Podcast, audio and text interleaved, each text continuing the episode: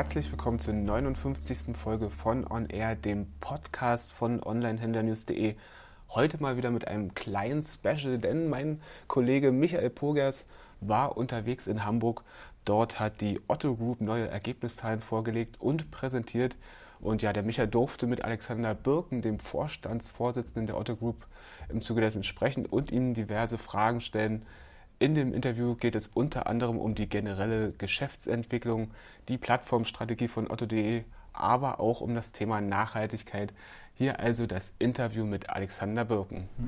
Ähm, bei der Vorstellung der Geschäftszahlen, da gab es ja ähm, so zwei große Themen, die die Leute im Raum auch sehr interessiert haben, wo es dann sehr viele Nachfragen gab. Das waren einmal die Plattformpläne, die jetzt natürlich schon seit geraumer Zeit vorangetrieben werden, die immer noch so ein Kernfokus sind und ich glaube auch für die nächsten Jahre sein werden und ähm, About You. Wenn wir jetzt mal ähm, zum Thema Plattform erstmal gehen, das spielt ja mal eine immer größere Rolle und bis zum Geschäftsjahr 2022 soll der äh, Produktkatalog auf 10 Millionen Produkte ausgebaut werden. Sie sind jetzt bei 2,8 Millionen Produkte. Wie wichtig ist es da wirklich, die ganzen externen Händler ähm, von Otto zu überzeugen?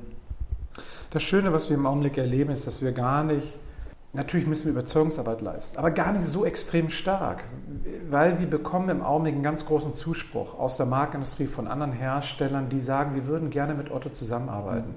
Das hat sehr stark mit der Wahrnehmung von Otto zu tun, weil es Otto als sehr, sehr fairer, nachhaltiger, langfristiger Partner wahrgenommen wird und gesehen wird oder auch erlebt wurde mhm. konkret.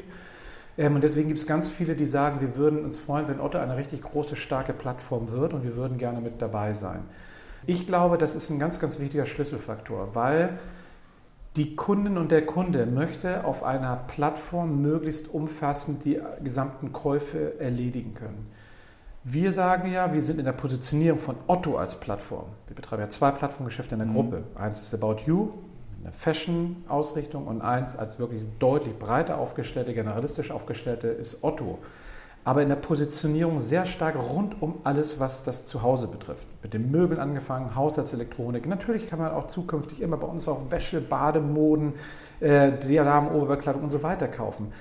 Aber ganz wichtig ist, dass wir auch diesen Nukleus stärker nach vorne weiter bedienen und auch dort deutliche mhm. Erweiterungen erfahren und die Kunden wirklich sagen, wenn ich irgendwas rund um das Haus brauche, egal was es ist, gehe ich auf otto.de. Das muss der erste Gedanke sein. Und deswegen ist die Ausweitung gekoppelt mit Excellent Services, wo wir gerade über eine Hermes Einrichtungsservice aus meiner Sicht hervorragend aufgestellt sind, auch wirklich Marktführer sind, ähm, haben wir hervorragende Voraussetzungen, das dann auch tatsächlich zu bewerkstelligen. Deswegen ja, Ausweiten wird weitergehen und gerade in bestimmten Segmenten umso stärker, damit diese Profilierung auch nach vorne noch stärker trägt. Ja, ähm, Sie hatten ja drei Kernpunkte ähm, genannt, die da besonders wichtig sind. Das ist zum einen mal Inspiration, also man will nicht einfach nur bestehende Anbieter am Markt kopieren. Da wurde dann am Ende bei den Fragen auch Amazon speziell genannt. Man will Amazon nicht kopieren, äh, sondern sich selbst definieren als Plattform. Äh, es soll persönlich bleiben mit der Beratung und äh, es geht vor allem um Fairness. Was beinhaltet alles dieser Punkt Fairness, den Sie so herausgestellt haben? Fairness ist ja kein Wort, was wir irgendwie jüngst ähm, für uns definiert hätten, sondern das ist ja etwas, was im, im, Rahmen unserer Corporate Social Responsibility und der grundsätzlichen Verantwortlichkeit hier im Haus seit vielen Jahrzehnten gelebt wird. Ganz stark geprägt durch die Person Michael Otto, äh, der das, das Thema Nachhaltigkeit und Fairness schon seit vielen, vielen Jahrzehnten hier reingetragen hat. Und es ist mittlerweile ist es einfach ein Bestandteil der Otto-Kultur. Deswegen sagen wir erstens, wir möchten als Plattform, auch als Plattform nach vorne weiterhin fair sein und bleiben. Und wir werden nicht anfangen, Produkte zu kopieren auf eigene Faust. Wir werden nicht anfangen, dass wir, oder andersrum, wir werden kontrollieren, welche Ware bei uns angeboten wird, dass es mhm. vernünftig produzierte Ware ist oder dass beispielsweise auch ein Händler dann tatsächlich auch seine Mehrwertsteuer abführt. Und das sind alles Aspekte, darum werden wir uns kümmern. Aber das Spannende ist, dass wir im Augenblick ganz viel Zusprachen haben von Händlern, von Markenartiklern, die das aber voraussetzen. Die sagen, mhm. ihr seid die Fairen im Markt und deswegen wollen wir mit euch nachhaltig Geschäfte betreiben. Das Thema persönlich ist auch einfach ein Alleinstärkungsmerkmal, weil eigentlich per se eine Plattform normalerweise nicht mit einer Beratung, einer persönlichen, wo ich wirklich mit Menschen konkret sprechen kann, einhergeht. Ja, und last not least, ähm, äh, auch wenn wir die Produkte massiv erweitern, geht es nicht darum, dass wir nur noch ein Produktlisting haben für bestimmte Themen, sondern gerade in bestimmten Segmenten in der Lage sind, die inspirierend zu vermitteln, wie, jetzt komme ich wieder auf das Beispiel Augmented Reality Solutions im Möbelbereich, die einfach fantastisch sind, weil die wirklich mhm. einen echten Kundennutzen schaffen. Aber es geht auch darum, dass eine Marke sich auf der Plattform Otto als Marke präsentieren kann und wiedererkannt wird. Wenn es eine Fashionmarke ist, muss die Fashionmarke als solches sich dann auch anfühlen auf otto.de wie eine Fashionmarke. Und das sind schon Merkmale, die wir ausprägen wollen, wo wir uns auf den Weg gemacht haben. Einige Schritte haben wir schon jetzt gut vorangebracht, aber da gibt es auch noch viel Arbeit zu tun. Ja. Ähm, Sie haben gerade den, den Punkt Nachhaltigkeit ähm, erwähnt und da gab es vor einer Woche oder zwei Wochen ähm, die Meldung, dass die Otto Group da neue ich sag mal, Benchmarks geschaffen hat, was nachhaltige Produkte angeht, vor allem im Mode- und Möbelbereich. Äh, nachhaltige Baumwolle zu 78 Prozent oder ja. in diesem ähm, Umfang verwendet. Ähm, CO2-Emissionen um 42 Prozent seit 2006 gedrückt. Wie stark müssen Sie da dann die Händler auf der Plattform kontrollieren, dass sie sich daran halten oder sind die gar nicht Teil dieser Initiative, was das Ganze ja wieder untergraben würde? Das ist jetzt von den unterschiedlichen Themen abhängig. Wenn wir jetzt das Thema nachhaltige Baumwolle nehmen, tatsächlich hatten wir weniger als 50 Prozent Anteil noch vor einem Jahr und haben den jetzt auf 78 Prozent gesteigert. Das ist ein Riesensprung nach vorne, auf den wir wirklich stolz sind. Mhm. Und wir wollen bis 2020 100 Prozent erreichen. Für welche Produkte gilt das? Das gilt für alle von uns produzierten Marken und für alle Lizenzmarken, die wir auch produzieren. Wir werden, nehmen wir jetzt mal beispielsweise ein großer Sportartikellieferant, der liefert bestimmte T-Shirts, Trikots oder ähnliches. Da werden wir nicht selbst die Auditierung vornehmen, sondern da werden wir genau mit den Partnern darüber reden, so wie stellt ihr eigentlich sicher, dass ihr nachhaltig produzierte äh, Waren habt, dass bei der Produktion eurer Turnschuhe keine Kinderarbeit äh, etc. stattgefunden hat. Ähm, das sind dann Vereinbarungen, mit denen wir denen treffen. Das Thema CO2, das ist sehr umfassend, das wird auch sehr, sehr umfangreich gemessen.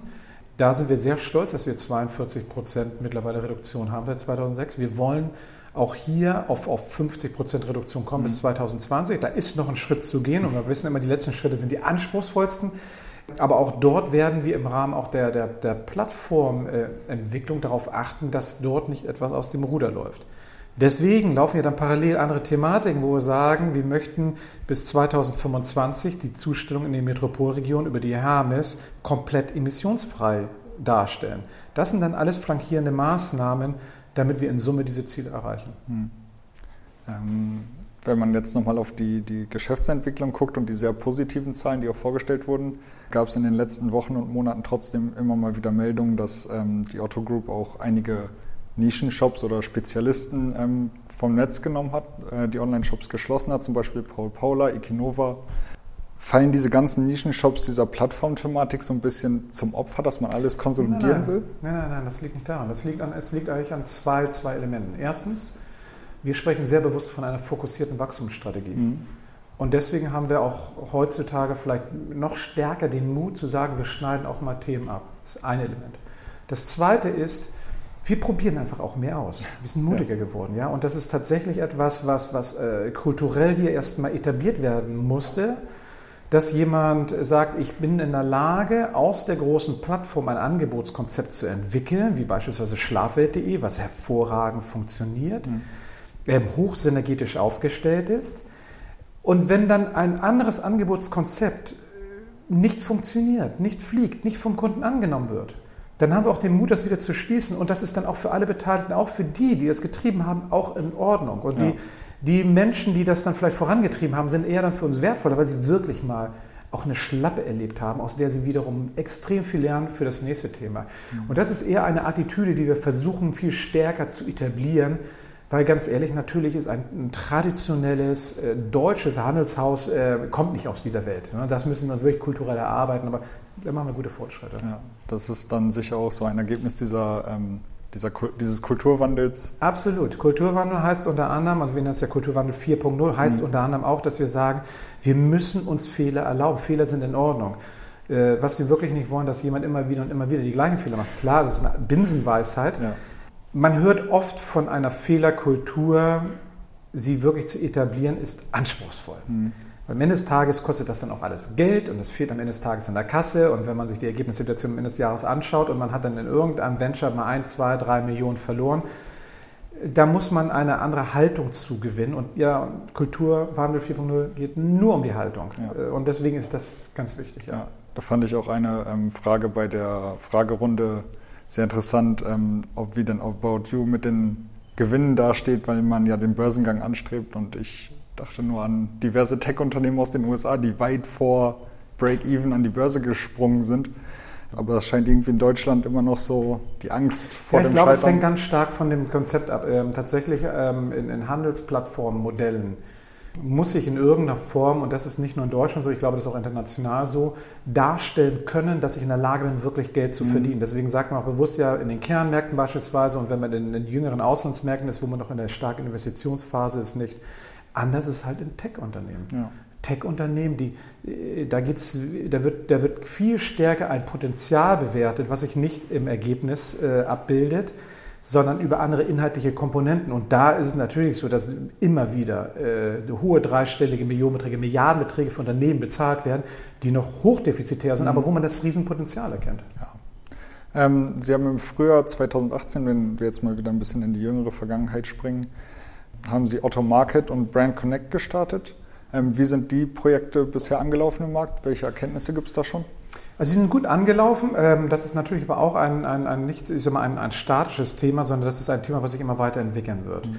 Wir hatten jetzt im April hier eine große Veranstaltung, wo wir 400 Hersteller und Markenvertreter hier willkommen geheißen haben und haben denen einfach mal erzählt, wie gehen wir damit eigentlich um, wie kann eigentlich ein Auftritt auf otto.de aussehen und was stellen wir zur Verfügung. Unser Anspruch ist, wir möchten eine möglichst einfache Lösung für all diese Partner anbieten, dass sie sich eigentlich überhaupt keinen Kopf machen müssen. Ja. So, und wir sorgen dafür, dass es von der logistischen Seite sauber funktioniert, dass die Artikelinformationen äh, sauber auch abgebildet werden, dass ein Markenerlebnis stattfindet und so weiter. Da sind wir mit den ersten Piloten jetzt gestartet, auch in der konkreten Umsetzung. Und da sind wir natürlich auf einer Lernkurve. Das wird sich weiterentwickeln. Das ist nichts Statisches. Mhm.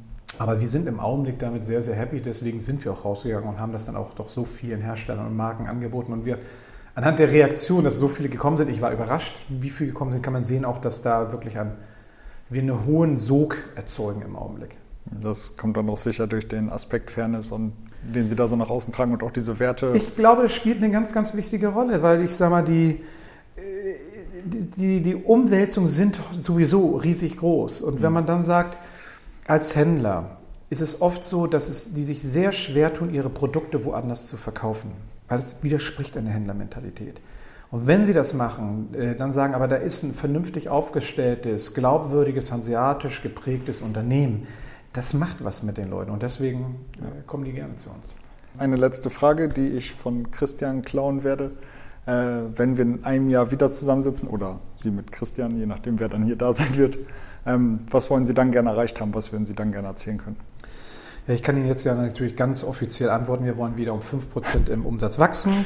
Wir wollen das Ergebnis in, in, in, in dem Korridor in etwa halten, das Operative, was wir auch in diesem Jahr erreicht haben. Das sind die ganz klaren Zielsetzungen. Ähm, aber es geht viel stärker auch nochmal um inhaltliche Komponenten.